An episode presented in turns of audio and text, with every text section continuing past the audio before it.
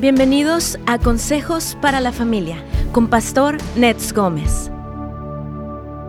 Nuestra tendencia a tratar de arreglar el dolor de las personas en ocasiones nos puede evitar el que, el que sienta su dolor, lo cual es clave para su sanidad, porque ellos necesitan discernir sus heridas y entonces permitir que Jesús nos ayude a procesar y superar tal sufrimiento. Tratamos de suplir nuestra necesidad de amor y atención falsamente.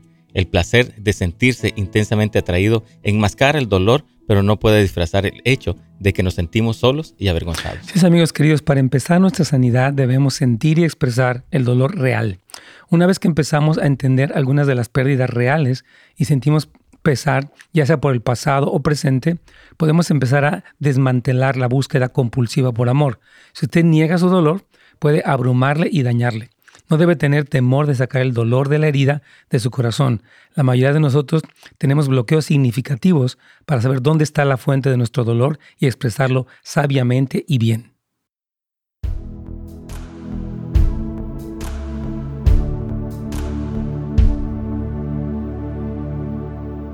¿Cómo están hermanos? Dios me los bendiga. Gracias por acompañarnos el día de hoy en su programa Buenas Nuevas para la Familia. Aquí tengo a mi amigo Juan Jiménez. Pastor, buenos días, buenos días a todos. Que ya todo el mundo lo conoce, obviamente, pero lo, vamos a presentar más adecuadamente eh, ya que empiece el programa en la radio Inspiración. Y bueno, Juanito, hemos hablado sobre todo este asunto de aprendiendo a manejar el dolor emocional adecuadamente. Y lo que, la razón por la que comencé a hablar de este tema, tuve una conversación con algunas personas y me estaba diciendo esta persona que a él le gustaría como que en una experiencia como sobrenatural, él ya superara, digamos, las cosas que le ocurrieron, traumas y todo esto, porque como que siente, pues, pesar de que le siga saliendo. Yo le decía, sí es verdad que existe una acción sobrenatural del Espíritu Santo que es impresionante, pero le dije, así como cuando Pablo tuvo su encuentro en Damasco y fue impresionante, le dijo, ve para que ore por ti, Cornelio, ¿verdad? Entonces Dios, siempre va a utilizar este, a personas que, que nos apoyen, o sea, este proceso de, de, conversación, mentoría, arrepentimiento para sanarnos, ¿no? Sí, yo creo, que, yo, creo que eh, el, el, aceptar a Jesucristo como nuestro Señor y Salvador es el primer paso, pastor. Si hay sanidad, si hay restauración, pero nuestros, eh, nuestras emociones siguen luchando, siguen luchando y tenemos que restaurarlas. el Señor ya hizo su parte, Ahora tenemos que hacer nuestra parte para, como dice usted, no haya como esos fantasmas atormentadores del ayer, que son los recuerdos cuando vienen, regresan. Tal vez los dejamos por un tiempo, pero llega en una situación, pastor, puede traerlos de regreso. Exactamente, que los dispara nuevamente. Yo creo que sí es bien importante. Y, la idea es, hermanos, que uh, podamos entender cómo son estos procesos de sanidad, porque todos los que nos han llamado, obviamente, quieren ser sanados, no quieren estar así como están pero no ocurre, yo le decía, ni porque querramos, ni porque lo necesitemos, lo necesitemos, sino porque sabemos cómo hacerlo. Mucha gente dice, yo no quiero ser así, no me quiero sentir así, sin embargo se sigue sintiendo así. Son cristianos, tienen años en la iglesia, pero siguen con todas estas cuestiones internas que necesitan tener un proceso normal de, de lo que es este, lo que tú le llamas trabajar el dolor y entonces poder resolver. Así es. ¿No? Mire, no, no podemos tomarlo a la ligera, es algo que se requiere que hagamos, pues sí que es que realmente queremos ser libres de todo trauma, frustración, resentimiento, abuso que hayamos vivido. Es un proceso y yo creo que hay victoria, pastor, cuando la persona quiere. Sí, totalmente. Yo creo que va a estar muy bueno este tema. Queremos, eh, bueno, eh, invitarle a que usted se suscriba al canal de YouTube, que le ponga like también. Eso nos permite que otros más eh, les llegue también este, el anuncio de este tema. Y si usted quiere hacer comentarios a través de Facebook o a través de YouTube, puede hacerlo, o incluso de netsgomez.com. Ahí tenemos un chat que me llega directamente a mí y vamos a estar hablando de, este tema y también un poquito de CIAR, del, del, ministerio de Juan y de Luisa, aquí en la iglesia Houses of Light, con un equipo tremendo. Ellos van a estar en San Diego, las mujeres. Mañana. De repente anunciarlo también para que si alguien vive en la zona de San Diego, lo que es la frontera, pueda acompañarlos. Aquí vamos.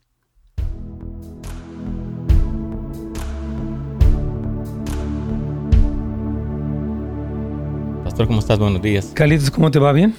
Muy bien, Pastor, gracias. Qué bueno, que Dios te bendiga. Saludos a Carlitos y al otro Carlitos también. Tengo muchos Carlitos por ahí. Saludos para todos, Dios los bendiga. Y bueno, también queremos saludar aquí, a, bueno, a toda la audiencia, en primer lugar, gracias por acompañarnos, nos encanta que estén con nosotros, con preguntas, comentarios, aprendiendo, así que Dios los bendiga, hermanos queridos, en todas las plataformas habidas y por haber. Los saludamos y aquí tengo a Juan Jiménez, ustedes saben, él es parte del liderazgo de la iglesia Houses of Life, él junto con su esposa Luisa están a cargo del Ministerio Casa de Restauración. Es un ministerio que tiene ya 11 años, han 11 estado años. sirviendo al Señor allí. Mucha experiencia, gracias a Dios, muchas personas que han sido ministradas, sanadas, otros que no han terminado, pero muchos que han estado aprendiendo cómo lidiar con diferentes cosas y específicamente está el asunto del dolor emocional.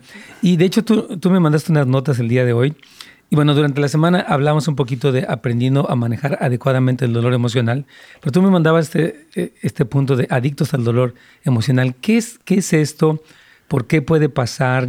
¿Por qué alguien puede volverse adicto a este tipo de dolor emocional? Sí, lamentablemente muchas personas, pastor, no sabemos vivir bien. Así es. Aprendemos a vivir mal, sentimos que estar mal es correcto, está bien, pues así ha sido toda mi vida. Siempre, claro. Entonces es como una adicción. Sí. No sabemos cómo ser felices, aunque se nos dice en la iglesia que el Señor fue a la cruz del Calvario para que fuéramos libres de nuestros pecados, nos dio autoridad sobre todo lo que hay en la tierra, para, para amarlo a Él uh -huh. y amarnos a nosotros mismos y amar a los demás. No sabemos cómo. Entonces el dolor es como, como mi, mi forma de vivir.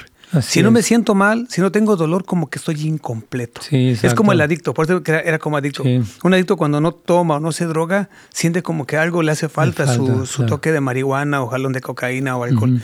El, la persona, hay personas que están acostumbradas a vivir en el dolor. Pastor. Sí, cierto, como que no saben ser felices, como uh -huh. que sé vivir enojado, amargado, apurado, estresado, pero no sé vivir contento, libre, relajado hay todo este, este, asunto. Y pones aquí, por ejemplo, la pérdida de un ser querido. Eh, explícanos un poquitito a qué te refieres. ¿De cuál? Esto. La pérdida de un ser querido. Sí. Por ejemplo, mire, muy, muchos de nosotros, pastor, perdemos, por ejemplo, yo perdí a Tony hace dos mm. años. Entonces, lógicamente, que por el luto hay un dolor. Claro. Y, y el dolor es normal. O sea, mm. si no somos de piedra, el dolor muestra que tenemos sentimientos hacia la persona que se fue. Claro. Yo creo que lo incorrecto es cuando ya empezamos como abrazar ese dolor por años sí, o por décadas es. y no buscamos la manera de sanarlo. Por ejemplo, aceptar que mi hijo tuvo enfermo, uh -huh. que está en la presencia del padre, que está y él ya está en casa. Así es. Uh, o puedo sufrir, es que lo extraño. Uh -huh. Es que lo necesito, es que fui mal padre con él. Así o sea, es. la condenación, la amargura, me pueden, culpabilidad, me pueden tener, mantener atrapado en ese sentimiento. Sí, Uh -huh. Qué tremendo. La otra dice la pérdida de un matrimonio. Es que mientras uh, estabas comentando eso, porque tuvimos preguntas, ¿verdad, Carlitos, en torno a estos sí. puntos. Entonces, platícanos un poco cómo sería el ser adicto al dolor en, en la pérdida de un matrimonio, porque siento que sí. Eh, un, un, ser querido que se va, a veces sentimos que mi lealtad a la persona es vivir con dolor. O sea, si, mientras a mí me duela que se fue, estoy siendo leal, pero estoy seguro que la persona que se fue, si pudiera hablar, nos diría, no vivas así.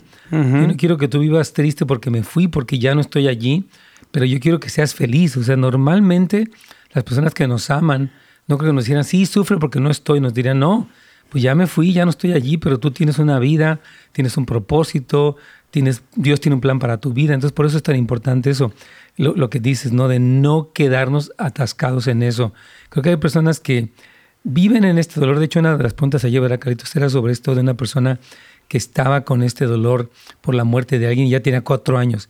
Y sí. yo sé que eh, uh, es lógico tener este dolor. Y es lógico que haya una especie como de, yo le llamo una canción de duelo, o sea, un dolor que perdura, pero siempre vamos desahogándolo, vamos eh, readaptándonos, vamos recibiendo la consolación de las escrituras para no quedarnos atascados en eso. Entonces, este fue el primero que hablaste. El segundo es la pérdida de un matrimonio. Platícanos un poco. Sí, ayer escuchaba la radio de usted y, y, hablaba alguien de una infidelidad. Sí. 23 años atrás. Eran oh, novios. Sí. Así es. Y él seguía de, de dolido. Hecho, estaban comprometidos ya y ajá, exactamente. En, entonces es, es, un dolor muy prolongado. Sí, imagínate, ya 23 es, años. Es un dolor no sanado. Bueno, lo, que, lo que parece aquí es que él descubre que ella eh, hizo esto y ahorita ya empieza como con este dolor, porque no es tanto que le durara 23, sino que acaba oh, de enterarse. Cuando se acaba de enterar, ok. O sea, eh, ella le en, tuvieron una plática, una discusión, no sé, en la que ella sacó que cuando ya se comprometieron, ya le dio el anillo o algo así, ella le fue infiel en ese periodo. Y es cuando mm. él empieza, ya llevaba creo que dos años en eso, ¿verdad, Carlitos? Así es, pastor. Sí, tuvieron una discusión y eh, hace dos meses atrás ella, le comentó esto en una discusión. Claro, sí. Ah, entonces. Entonces, lo, vemos, por ejemplo, dentro de la infidelidad, pastor, algo que, que, la persona no restaura, por ejemplo, es el ego dolido. Sí. O sea, el, sentir que te fallaron como hombre y como mujer, porque también las mujeres se lastiman. Entonces, el, no trabajar el ego dolido, el como hombre te sientes menos inferior, ¿por qué pasó? Te atormenta y te causa un dolor enorme. Así es. Entonces, el punto es hablarlo, confesarlo y aceptarlo. Algo que eh, en aquel tiempo los mentores me decían, pastor, es ella es una mujer, es de carne y hueso, tiene sentimientos, se equivocó, o sea, entonces empieza uno como a madurar que es un ser humano. Sí, exactamente. No a disculpar el pecado, porque el pecado no tiene disculpa, pero sí a entender que es un ser humano que se equivocó, que tiene sentimientos y pues lamentablemente pasó, pero eso nos ayuda a empezar a digerir el dolor, pastor. Sí, totalmente. Es que lo que dice, decía, aquí encontré la pregunta, decía que, bueno, dice que, no, que necesita tiempo. Pero lo que decíamos ahí es que no es el tiempo por sí mismo el que va a sanar, sino el proceso por el que nos permitimos pasar de manera intencional. Porque si él dice, necesito tiempo ah, y me siento vacío y todo eso, pero pasan, no sé, tiempo y no hay nada. Entonces no, es como que el tiempo por sí mismo va a traer esta sanidad. Sí, es que sabe que lo que hablamos al principio, hay sentimientos, situaciones que pasan que podemos agarrar o arropar para disculpar nuestra forma de pensar y actuar hoy en día. o sea, él, él, él, él, ya tiene un, o el hombre, no hablar de él, los hombres tenemos ya un pasado que pasa un evento como estos y nos agarramos de ahí, oh, es esto, me siento mal, es que ando mal por esto. Y sabe que lamentablemente, pastor, si hay gente que disfruta el dolor como que les gusta vivir con miserados, como que les gusta vivir así como que tristes, como que no, es que así soy yo. Desde chiquito, no sé qué pasó en mi vida, o sea, nos autoconmiseramos. Sí, que es completamente cierto. Yo creo que este tema, hermanos, de la autolástima, de, vivir en ese lugar de dolor, que sí sabemos que han pasado cosas durísimas, pero en Cristo Jesús sí hay sanidad y hay es a lo que hablábamos también, ¿no? El cuerpo de Cristo. O sea, no se obtiene la sanidad aislado en mi cuarto. Yo creo en la comunión íntima con el Señor, que es súper importante, pero también creo en el papel que juegan los ministerios como pastorales, de enseñanza, para ayudarnos a realmente salir de esa situación y no quedarnos, porque uno solo puede hacerse muchas ideas o pensar yo estoy sanado y no está sanado. Cuando uno está aislado, eh, no puede realmente completar un proceso de sanidad. Dios utiliza al cuerpo de Cristo quebrantado también para ayudarnos a salir adelante de esto. vamos a hacer una pequeña pausa un momento más y vamos a comenzar un poquito con lo que sería la pérdida de, del trabajo y también de la infidelidad y, y, un par de preguntas que tenemos aquí, Carlitos. Así que vamos a ir a esta pequeña pausa.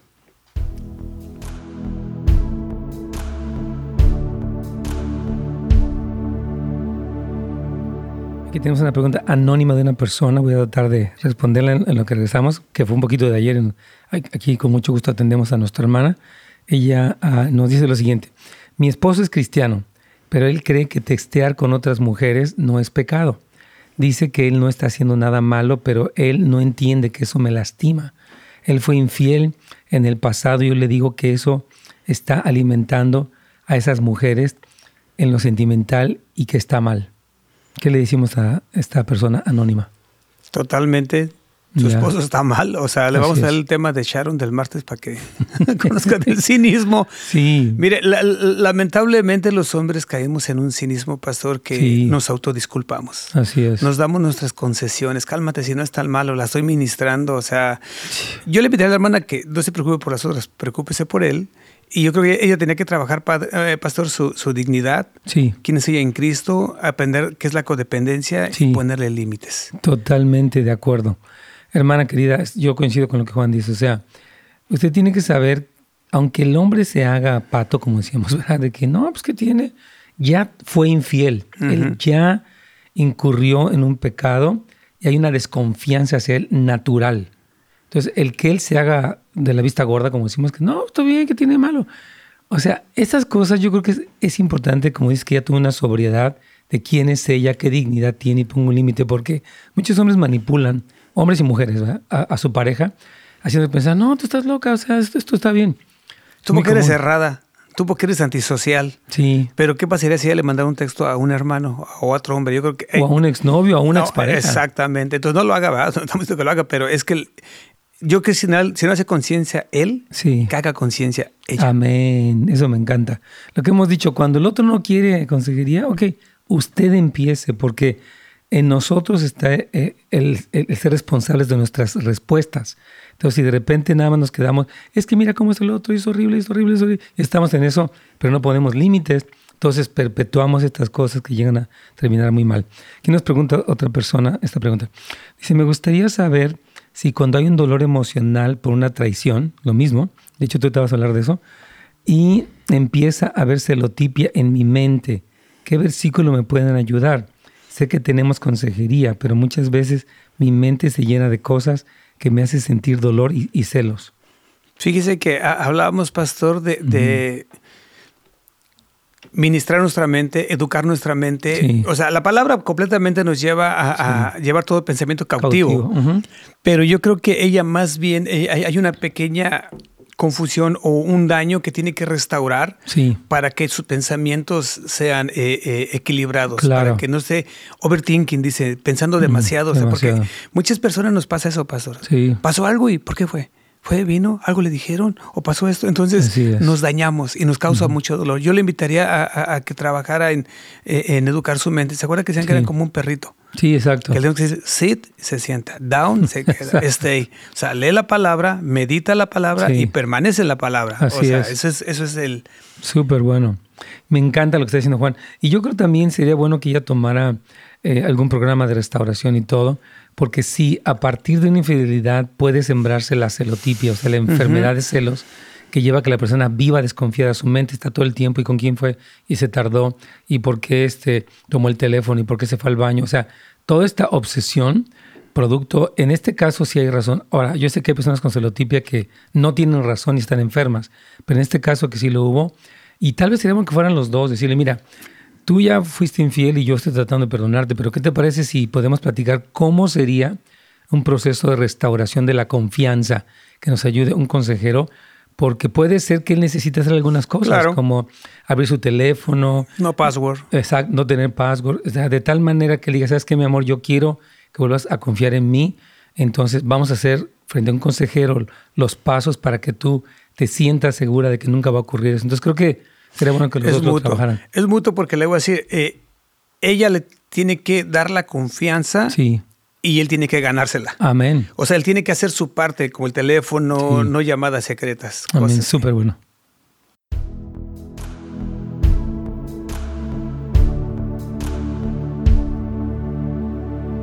Pastor.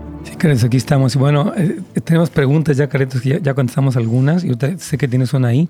Pero básicamente, si usted acaba de prender su radio o vernos a través de, cualquiera de las redes sociales, queremos decirles que ah, estamos hablando de esto porque decía Juan Jiménez, que está aquí con nosotros, que, quien es director junto con su esposa del programa Casa de Restauración aquí en Houses of Light, que hay personas que como que no saben ser felices, que están tan habituados a vivir en el dolor por diferentes cosas que como que hasta lo necesitan. Entonces hablamos ya un poquito de la cuestión de la pérdida, que es de, un ser querido, que es muy duro, pero que tenemos como cristianos, como dice Pablo, ustedes no se entristecen como los que no tienen esperanza. Quien no tiene esperanza, pues ya como sea, pero el cristiano tiene esperanza y tiene procesos y está el cuerpo de Cristo para ayudarlo. Hablamos también de la pérdida de un matrimonio y también está el tema de la pérdida del trabajo y de la infidelidad. De hecho, tuvimos dos preguntas ahorita respecto al, tema de alguien que fue infiel, el dolor que tiene, incluso la desconfianza o celotipia que tiene. Pero si gustas, vamos con, nuestra hermana Estela de Santana para atenderla, Carlitos. Claro que sí, aquí está pasando la línea. Bienvenida, hermana Estela. ¿Cuál es su pregunta? Mi pregunta es, hermano, que se me murió mi esposo en el 2002 y lo enterré, hermano. Después que lo enterré, mi esposo era pastor y este y toda su vida fue cristiano y yo pues de 16 años yo acepté al Señor y también toda mi vida eh, la he pasado en la iglesia, hermano, pero yo le quiero hacer una pregunta, hermano, cuando enterré a mi esposo se llegó el domingo, me dejó la familia sola a mí en la casa. Cuando me dejaron sola, pues me llevaba llor y llor y llor y llore nomás. Y, y me dolía, era un dolor muy profundo lo que sentía yo. Hermano, de repente me hicieron una pregunta en la mente, ¿qué es ahora? Dije, ¿qué es ahora? Porque no sabía ni qué día estaba viviendo. Me preguntaron qué era ahora. Y dije, ¿qué es ahora? Y empecé a sacar cuentas. Sí, y era domingo, pastor. Y yo no, no, no podía pensar, no podía nada. Y me hicieron esa pregunta, pero no sé quién, hermano. Nomás en la mente yo lo oí que qué es ahora. Y empecé yo a, a sacar cuentas el día que lo enterré y, tenía tres días llorando. Y cuando ya, ya este empecé a sacar cuentas, dije, sí, es domingo, en vez de estar llorando, me voy a ir a la iglesia, aunque llore allí, no le hace, pero estoy con el Señor. Hermano, tengo un retrato grande de mi esposo y le dije, lo veo y le dije, tú vas a ir a adorar a Dios allá arriba y yo lo voy a adorar aquí abajo. Ahorita me voy a ir a la iglesia, le dije. Hermano, cuando oigo un ruido en la sala, como que cayó alguien que traía botas, hermano, y me levanto a la carrera y, voy a ver dónde, dónde, oí, el, oí el ruido, pero no vi nada. vine y agarré las medias para, para prepararme para ir a la iglesia. Entonces, siento, hermano, que una presencia, mi corazón empezó a, a estar palpitando recio, una presencia me pasó y me dejó una peste, hermano, pero feo. Y dije, ay, Dios mío, aquí anda un mal espíritu, dije yo. Bueno, nada más hay demonios, espíritus malos. Sería un demonio, porque un mal espíritu no, no existen males espíritus más que los demonios. Ajá. Oh, era, era un demonio. Sí, era. Eh, entonces, hermano, se, me sentó. a ver si puede ser un poquito más breve en su, en su comentario, porque nos está yendo mucho el tiempo, hermana. ¿Cuál sería el punto? Entonces, usted se preparó para irse a la iglesia, escuchó ese ruido, pasó eso y luego qué ocurrió. Pero no quiero ser insensible porque lo que usted está contando es importante. El problema es que el tiempo es muy limitado.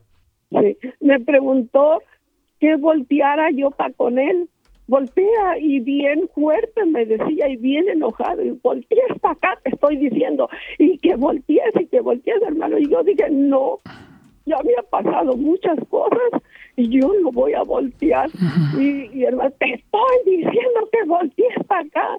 No, tú no me mandas, le dije yo. Agarré fuerzas como de coraje, hermano. Y entonces él me dijo, que enseguida cuatro veces me dijo y, después cambió y me dijo, tú no vas a ir a la iglesia, tú no vas a ir. ¡Ah! el enemigo. Entonces, platíquenos qué, qué, pasó al final. Es que no tenemos tiempo, hermana querida. Nos gustaría dedicar el programa a usted, pero el tema es otro. Pero, o sea, es un tema muy, muy tremendo. Entonces, ¿usted sí se fue para la iglesia finalmente? Hermano, entonces, este, yo dije, le voy a jugar su fuego al, enemigo. Dije, pero el Señor me tiene que sacar de esto, dije yo. ¿Y cómo la sacó el Señor de eso? Hermano, fui al cuarto y, y me, me detuve allí y empecé a ver el cuarto a ver si estaba el enemigo allí. Y no estaba, hermano y empecé a, hermano, me, hablaron otra vez en la mente, dile esto, dile este otro y este otro. Eres un engañador. Ya, yo creo que el, punto del hermano es que tal vez sí puede haber como una opresión satánica, o sea, es que no podemos tomar tanto tiempo, mil disculpas, pero sí, o sea, yo creo que en el asunto, lo que yo veo un poco extraño, digo, obviamente el dolor, esto pasó en el 2002, hace 20 años, entonces, y lo tiene muy fresco. Yo creo que usted sí ha pasado por un proceso, o sea, de, imagino que de, luto, pero necesita más sanidad. Ahora, ahora, esa experiencia, que yo creo que sí fue satánica, Satanás es real. Y él sí quiere hurtar, matar y destruir. Y sí puede aprovecharse una mujer vulnerable en su momento de dolor para tratarla de espantar, oprimir. Eso es real. Ahora, lo que tenemos que saber es que hay autoridad en el nombre de Cristo. Estoy seguro que ella pudo ver esta victoria Y como que yo, yo le animaría mucho a que ella siguiera sanando en este sentido. ¿Qué, le recomiendas tú a ella? Yo totalmente, yo creo que tiene una herida no sanada, pastor, un luto no restaurado, o sea, no, ya pasaron 20 años y yo digo, él, dicen que el dolor nunca se va, no lo sé, no lo he vivido, pero sí disminuye, pastor. Sí, cómo no. O sea, el dolor que sentí hace dos años, me acordé Tony en la semana y hay días que lloro. Hay días que oro por él, pero no lo invoco, no, lo invito. O sea, Tony está con el Padre. No, platico con él. No platico con él. O sea, solo me acuerdo de él, oro por él y oro por mí y vámonos, pero lo trabajo. Yo, yo he puesto las pérdidas significativas como la de un hijo como lo que sería perder un, miembro, ¿no? Una persona que pierde una mano, pues pierdes, la mano no está. Te habitúas obviamente a vivir y puedes vivir perfectamente bien, eh, o sea, sin una mano. Hay personas que tienen prótesis y todo. Entonces yo creo que sí es una realidad de, algo que ya, de alguien que ya no está, pero siempre hay una readaptación completa, porque en Cristo Jesús la hay. Yo creo que el Señor sí nos da gracia, nos da poder para superar estas cosas, porque tenemos una esperanza y más en el caso de ella que su esposo era pastor, obviamente pues servía al Señor y todo. Entonces, hermana, Dios me la bendiga, hermana, y yo, yo creo que el Señor nos da victoria. Y yo les animo mucho a que tengamos mucho cuidado. Cuando ella dice la palabra, habla con el esposo y luego dice un espíritu malo, les animo mucho a que tengamos el contexto de la escritura. ¿Qué habla la Biblia de los que mueren y de los espíritus para tener una referencia correcta? Porque puede haber muchas ideas en nuestras mentes, ¿no? Un mal espíritu, pues es un demonio. Eh, vamos a ir a una pequeña pausa para continuar y regresando vamos a hablar un poquitito de lo que sería la pérdida de trabajo y la infidelidad y también un poquito lo que es el inventario, porque creo que son puntos importantes para superar esto, Carlitos.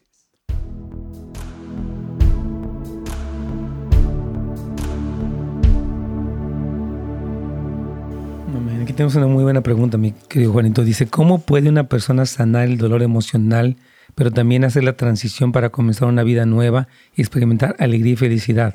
Sebastián te está preguntando esto. Sebastián, Dios te bendiga. Amén, gracias por la pregunta. Yo creo, pastor, es el proceso precisamente que estamos hablando. Es, es, es tomar la iniciativa intencional de sanarnos. Sí. Cuando nosotros empezamos a trabajar la sanidad interior, hay confusión. Sí. No vemos un futuro bueno. Claro. No tenemos hasta ni expectativas. En el transcurso de que uno empieza a sanarse, a restaurarse, empieza a fluir quién eres en Cristo.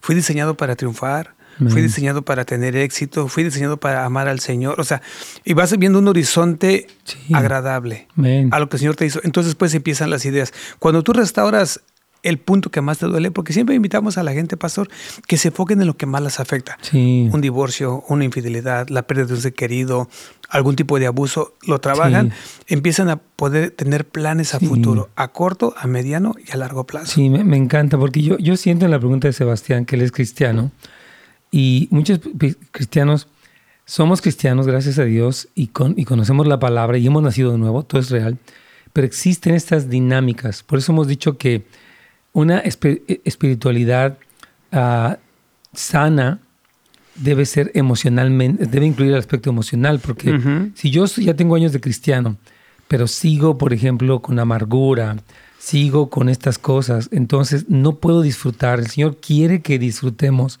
quiere que gocemos de, la vida, ¿verdad? Ah, pero sí se necesita eso. Entonces, ¿cómo puede una persona sanar? Es pasando por un proceso. Así es. Y, el, y, se pasa por el proceso con el Señor, en primer lugar, y en el cuerpo de Cristo. yo te recomendaría, Sebastián, si quieres contactar a el equipo decía. ¿Cómo te, puede contestar Sebastián? Eh, no sé si tengas espacio incluso para varones. Sí, sí, tenemos, estamos ah, pensando. Aquí dice la continuación de la pregunta. Veo a muchas personas que intentan resolver su dolor, pero se etiquetan a sí mismas y nunca se liberan por completo del dolor o de la etiqueta creada por el dolor. Definitivamente. Le doy la, información. Bueno, mira, puedes ir a, a vas a, a, ministerios, ahí está Casa Restauración, y nos puedes mandar un email con tu información, tu nombre, tu teléfono, y te podemos llamar. O otra manera, me puedes llamar o mandarme un texto al 818-423-8714 y podemos platicar y con gusto los referimos a un grupo pastor. Súper bien. Entonces sí, yo creo que sí es importante lo que, lo que dicen, lo que a veces etiqueta, ¿no? Por ejemplo, yo soy depresivo. Así es. O yo soy este, muy introvertido. O soy, así he sido yo muy triste. Como que tienen ya esa etiqueta y sí es importante que se deshagan de esa falsedad en el nombre de Jesús. Sí, lamentablemente, pastor, hemos sido marcados aún por la misma familia. Tú no sirves para nada. Eres un tonto, igual que tu padre o tu madre. Entonces, eso nos va muy marcando muy dramático. Es que uh, algo que, decían, es que él es así, está medio loquito. Entonces, eso nos causa un dolor. Claro que sí. Porque es el rechazo. Entonces, tenemos que encontrar quiénes Entonces, Sí, Sebastián, yo, yo te animaría que fueras a casasdeluz.la para que sea más facilito, Casas de Luz, y ahí cuando vayas vas a encontrar ministerios, esta casa de restauración, está toda la información para ti.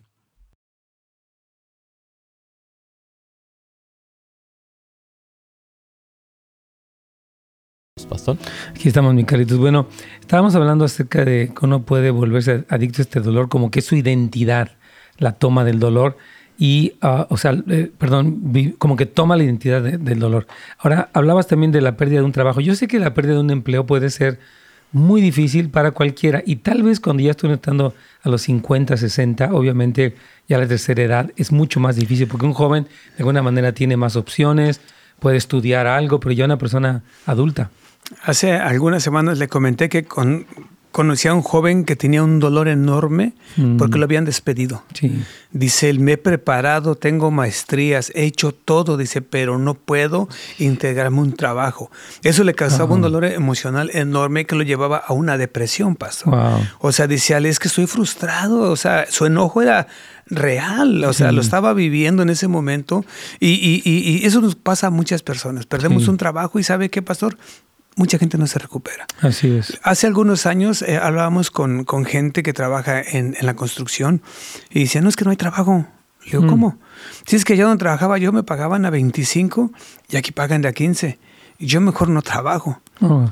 Y yo le decía, fíjese, la confusión que los lleva el dolor de haber pedido un trabajo de que vaya te pagan 25, bueno, pero aquí te pagan 15, pero tienes que trabajar, o sea, tienes que suplir tu casa.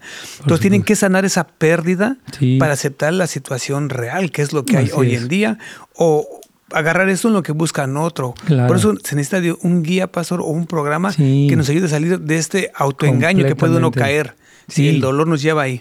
Es que yo pienso mucho en, en esto, ¿no? Que la persona a veces está metida en sentimientos, puede ser contra Dios, ¿por qué Dios no encontró trabajo? Contra él mismo, yo soy de lo peor. lo que nos permite tener una, una mentoría, discipulado, sanidad interior, es que empezamos, empezamos a ubicar nuestras ideas, ¿verdad?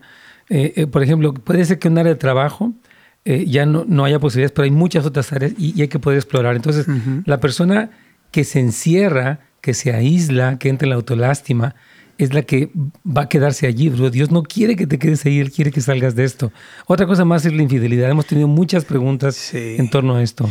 Ahí, pastor, nos ha tocado dar consejerías a personas que han venido y la mujer le dice, a ti no te quiero, lo mm. quiero a él, al amante.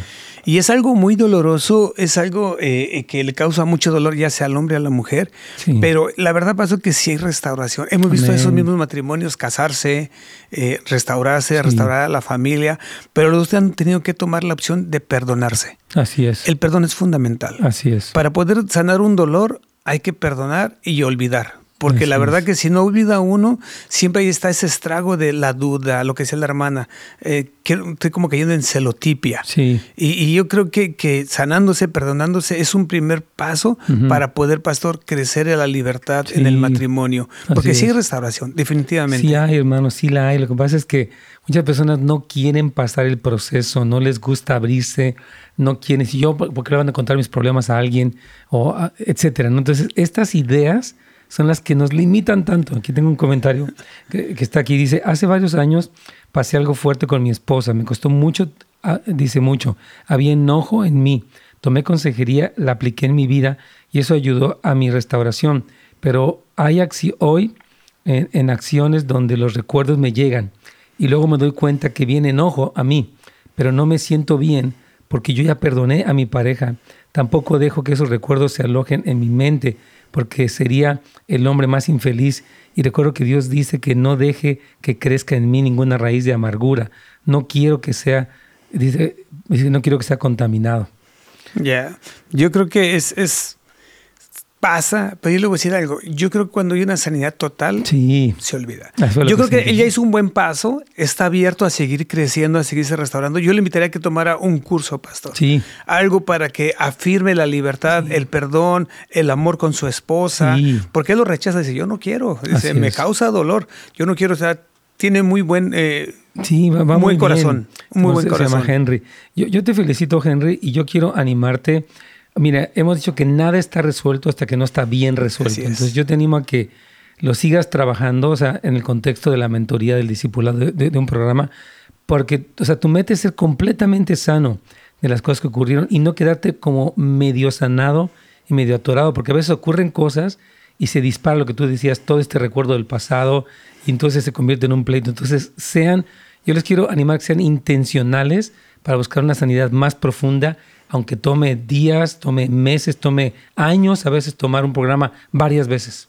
Ya, yo, mire, pastor, algo que vemos cuando los hombres que fuimos infieles y que tuvimos una infidelidad por parte de la esposa, algo que nos ha resultado es hablarlo una y otra vez, una y otra vez. Y muchas veces hay gente que dice, yo no quiero exhibir a mi esposa, es que la conocen en la iglesia, es que no estamos hablando de tu esposa, estamos mm. hablando del pecado, de lo que pasó. No queremos deshonrar a la mujer ni queremos deshonrar al hombre. Por eso los grupos son hombres con hombres y mujeres con mujeres. ¿Por qué?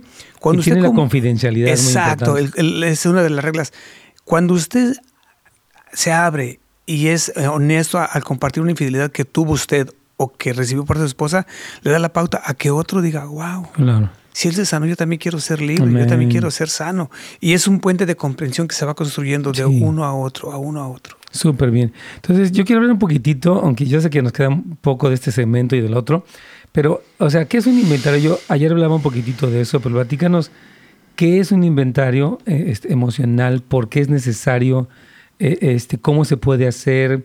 Porque hay personas que dicen, no, yo ya no me quiero acordar del pasado, ya eso ya quedó atrás, ya, ya, ya para qué lo traigo otra vez. Entonces, ¿qué es un inventario y por qué es importante? Un inventario es escribir tu vida, pastor, tu vida, eh, lo que viste desde los cinco años o desde que tienes uso de memoria, de cinco en cinco. ¿Por qué?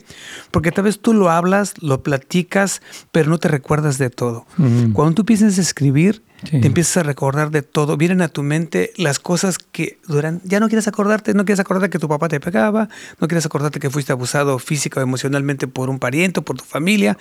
la mente no quiere sufrir, pastor. Así es. O sea, dice, yo no me acuerdo y no lo quiero. Y lo dejas ahí. Lo suprime totalmente. Pero subconscientemente sale. Así es. Entonces el inventario te, te, ayuda a plasmarlo, a enfrentarlo, decir, yo viví esto y yo hice también esto. Y eso se hace, pastor, después de que ya, se, o se recomienda que se haga después de que la persona ya tuvo un tiempo en sanidad interior. Ya, o sea, que es en el tercer libro esto. En, en, el segundo libro. Segundo libro. Ya que pasó el primero, ya que no está en negación, ya que está dispuesto a hacer los cambios como el hermano que habló, que mandó el texto, entonces es bueno. Pero tiene que haber un poco de base para poder hacerlo. Ya, perfecto. Entonces, ahora sería... Ah, tú dices que tiene que haber tomado sanidad interior o, estar tomándola, porque hay personas que a mí me han dicho, yo la verdad es tan doloroso que no quiero meterme allí. O sea, como que eh, dice, para mí el tratar de hablar de algo así sería horrible y la verdad no, no sé si yo lo aguante. ¿Tú qué le dirías a alguien que, que porque ha escuchado eso? Sí, sí, un inventario por eso no se pasa solo, pastor. Así Se pasa acompañado de un mentor. Se pasa acompañado de un grupo de apoyo. Que un grupo de apoyo quién es el líder y los participantes. Por eso ellos en el libro uno tienen que hacer esa eh, hermandad, ese puente de comprensión, esa empatía, para que se comprendan unos a otros. Porque uno solo, mire, hemos conocido gente, dicen, yo hice un inventario, pero me puse peor claro, porque el inventario tiene un fin. Es que se ha restaurado, pero tienes que ser guiado y acompañado de la palabra. O sea, es algo muy fuerte, sí, lo es, pero nada imposible para el Señor. Así es, hermano. Yo, en lo personal, bueno, yo que Juan y yo hemos hecho inventarios y sí ha sido doloroso, pero la verdad sí, la sanidad ha sido más profunda y hemos experimentado libertad. Y como hemos probado, queremos más de esa libertad. Así es. Porque decimos, Señor, te, has dicho, aunque no fue fácil pasar por un proceso así, pero valió la pena. Entonces yo quiero animar a que las personas eh, este, puedan pasar por estos procesos. Regresando, vamos a hablar un poquitito de cuáles serían los principales estorbos para llevarlo a cabo y cuáles y, y por qué personas tú has visto que se dan por vencidas en este proceso. Vamos a ir a una pausa.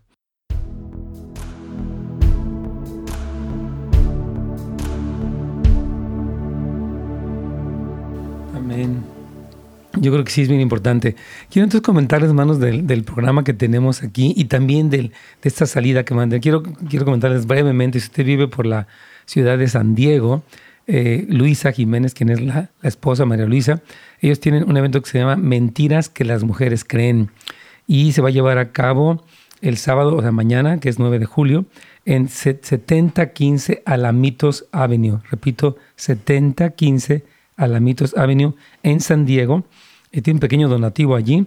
Y para más información, si usted nos está viendo, quiere visitar desde cualquier lugar cercano, puede llamar al 619-573-8823. Repito el número, 619-573-8323 o bien al 619-249-6721. Repito el, el, otro número, 619 es el área de San Diego, eh, 249-6721 y se llama Mentiras que las mujeres creen, pero también dice La verdad es que las hacen libres. Así es. Entonces va a estar eh, Luisa Jiménez, Yoshira Ríos, va a ser una bendición. Va a ir todo el equipo de, bueno, casi todo el equipo de mujeres de casa de Wow. restauración Nodrich aquí en Houses of Light y va a estar también el, el equipo de casa restauración San Diego de Fuente de Salvación, Oh, qué tremendo. junto con la pastora Araceli Pastora Beltrán. Araceli Beltrán. Entonces, hermanas queridas, para mujeres obviamente, están todas cordialmente invitadas a este evento que se llama Mentiras que las mujeres creen y la verdad que las hace libres. Y es en la iglesia Fuente de Salvación de los pastores Araceli y Pablo Beltrán, muy queridos amigos preciosos. Ellos tienen ya un equipo que están formando allá de casa de restauración y están trabajando y es una alegría tremenda que estén trabajando con eso. Entonces, platícanos un poquitito, si alguien que nos ve y nos escucha quiere eh, tomar el programa, ¿qué necesita hacer? Ok, puede hacer dos cosas. Uno es eh, ir a housesolife.org, ir a ministerios y buscar casa de restauración y nos puede mandar un email con su información, su nombre y su teléfono y lo contactamos para darle más información y decirle cuándo abrimos grupos.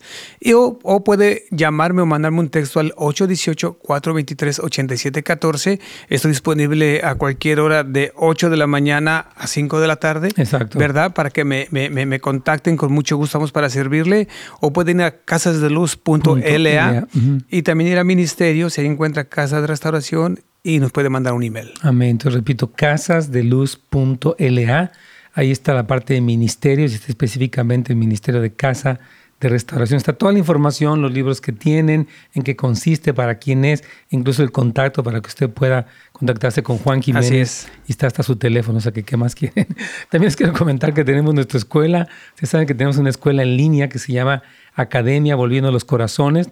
Y la meta de esta escuela es, yo he visto capacitar en tres áreas, en lo que sería el crecimiento espiritual, el crecimiento interior y el crecimiento familiar. O sea, todo lo que es la sanidad interior también.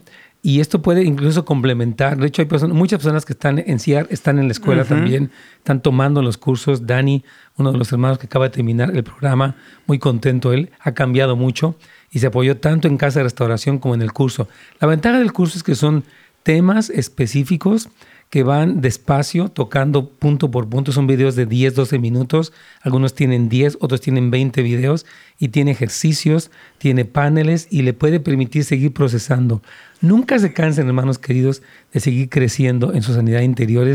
Súper importante, aunque usted tenga 60, 70 años, no importa, nunca ha terminado de crecer. Entonces puede ir a netsgomez.com, www.netsgomez.com. Ahí está la información para que usted se haga miembro de esta escuela en línea. Tenemos dos modalidades, la que es la modalidad general, la membresía general, o la Plus, donde tenemos clases especiales, asesorías grupales, este, algunos paneles especiales con los alumnos que están con más hambre, les damos ahí. Entonces puede ir a netsgomez.com para poderse inscribir en esta escuela que tenemos cada mes, hermanos, cursos. Este curso que viene se llama La familia en los últimos tiempos. Estuvo con nosotros Benjamín Núñez colaborando. Yo creo que va a ser una súper tremenda bendición. Así que netsgomez.com. Aquí vamos.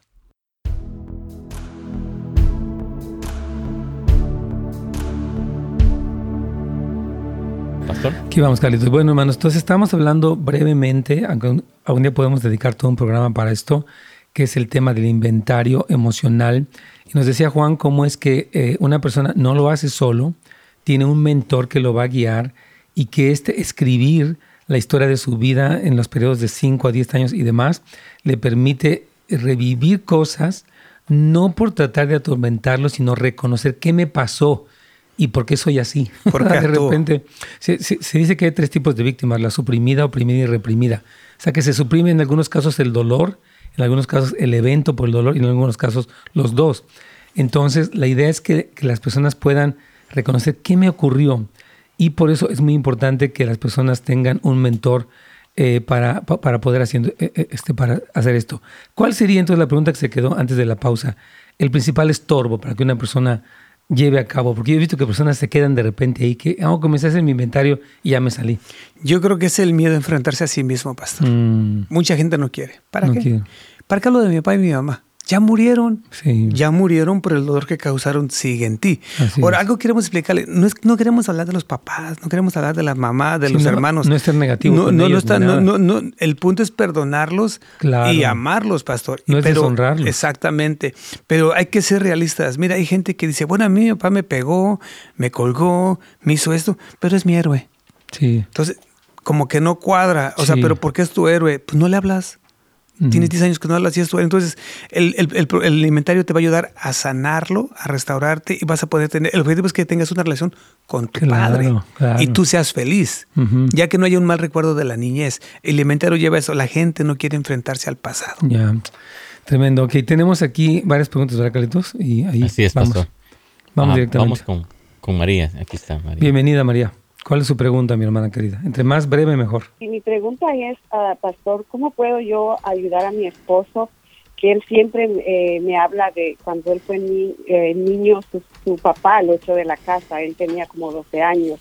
Y cuando él me cuenta eso, me duele, lo veo a él cuando él me lo cuenta como que si fue fuese reciente, y eso mm. fue ya hace más de 20 años. Entonces yo le digo, amor, usted tiene que sanar su corazón, y me dice, sí, yo ya sané mi corazón, pero cuando él me lo dice, me eh, veo ese dolor en él y me lo dice como muy seguido. Entonces yo le digo, no, amor, usted no ha sanado su corazón. Entonces mi pregunta es, ¿cómo puedo yo ayudar a él? Bueno, gracias por, por, compartir lo que está viviendo. Yo creo que sería, recomiéndale un grupo de sanidad interior. Y mire, si él ya estuviera sano, ya no lo hablara o ya no llorara. Hablamos un poquito al inicio cómo nos hemos de cierta manera adictos a esto, como que constantemente lo traigo para llorar, constantemente lo traigo para conmiserarme, tal vez para que usted lo apapache, o sea, como que nos gusta eh, jugar ese, ese, ese papel de víctimas. Y, y, y, él tiene que trabajarlo, perdonar realmente a su padre, y porque sabe que yo le pediría que analizara cómo está afectando eso a su familia. Claro, completamente. Es que mire, desafortunadamente, hermanos, yo lo digo, nuestro orgullo nos impide el tratar esas cosas. Yo estoy bien, yo lo sané. O sea, incurrimos precisamente el primer estorbo para cualquier proceso de sanidad o bien de, romper una adicción yace en la negación. O sea, cuando nosotros estamos negando. Por eso también dijimos también que hoy admitir es el primer paso. Yo estoy lastimado, aunque pasó hace 20 años, sigo dolido porque sigo llorándolo. Lo que hemos visto es que cuando una persona sana recuerda, pero ya no hay ese dolor. Y no es que ya no lo haya porque está en negación, porque ya lo resolvió y ya supo cómo responder ante eso, y ya se repuso del daño que le produjo esa situación. Entonces, ¿cómo le puede ayudar? Yo creo que con, amor seguirle diciendo, mira mi amor, yo sé que te duele y cada vez que hablas es difícil para ti, pero no puedes quedarte allí. Como decía Juan, esto está afectando, o sea, no puedes desempeñarte, es más, ni en tu relación con Dios también, si es que no hay esta sanidad. Entonces, sigue hablando, pero tiene que ser Él el que diga, yo necesito, yo lo voy a hacer, voy a pagar el precio para poder salir de esta situación. Yo creo que es la, recomendación. Dios me la bendiga, hermana querida. ¿Tienes una última pregunta, verdad, Carlitos? Así es, pastor, una pregunta de YouTube de Julie. Dice, ¿cómo puedo ayudar a mi papá? Dice, él pudo confiar en mí y platicar todas sus amarguras y odio, depresión que tiene ciertas personas por años. Dice, solo me pidió callar.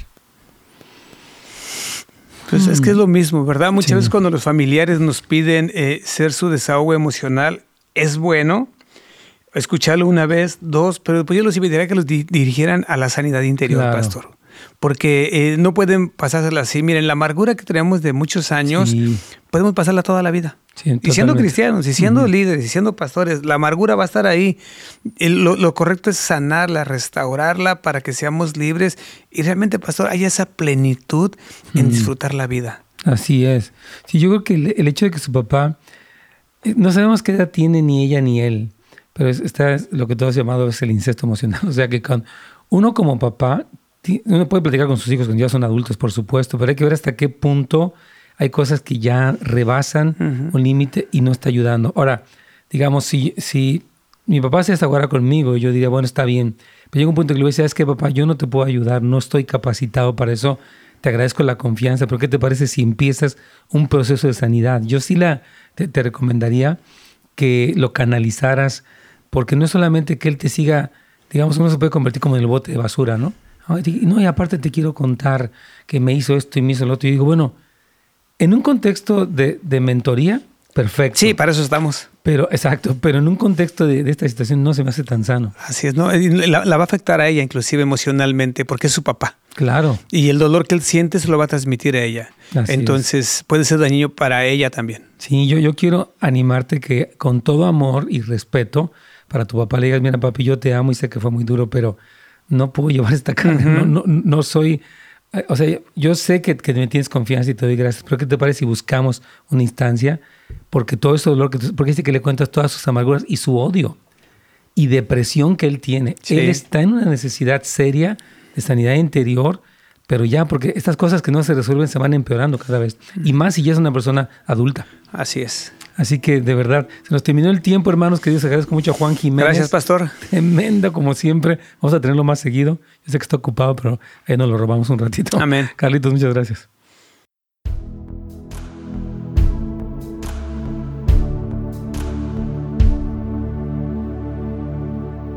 Pues así está la cosa, Juanito.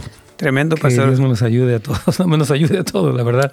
Quiero nada más repetir nuestro anuncio que dimos del evento en San Diego para que personas vayan, están cordialmente invitados. Si ya tienen iglesia, obviamente hablan con su pastor, su líder, pero incluso pueden invitar a pastores, pastoras, en este caso pastoras, para que vengan. Es abierto a todo el público y estoy seguro que va a ser una bendición. Luisa tiene una tremenda palabra y Yoshira también. Te repito, es mañana, perdón, es sábado, no mañana, es pasado mañana.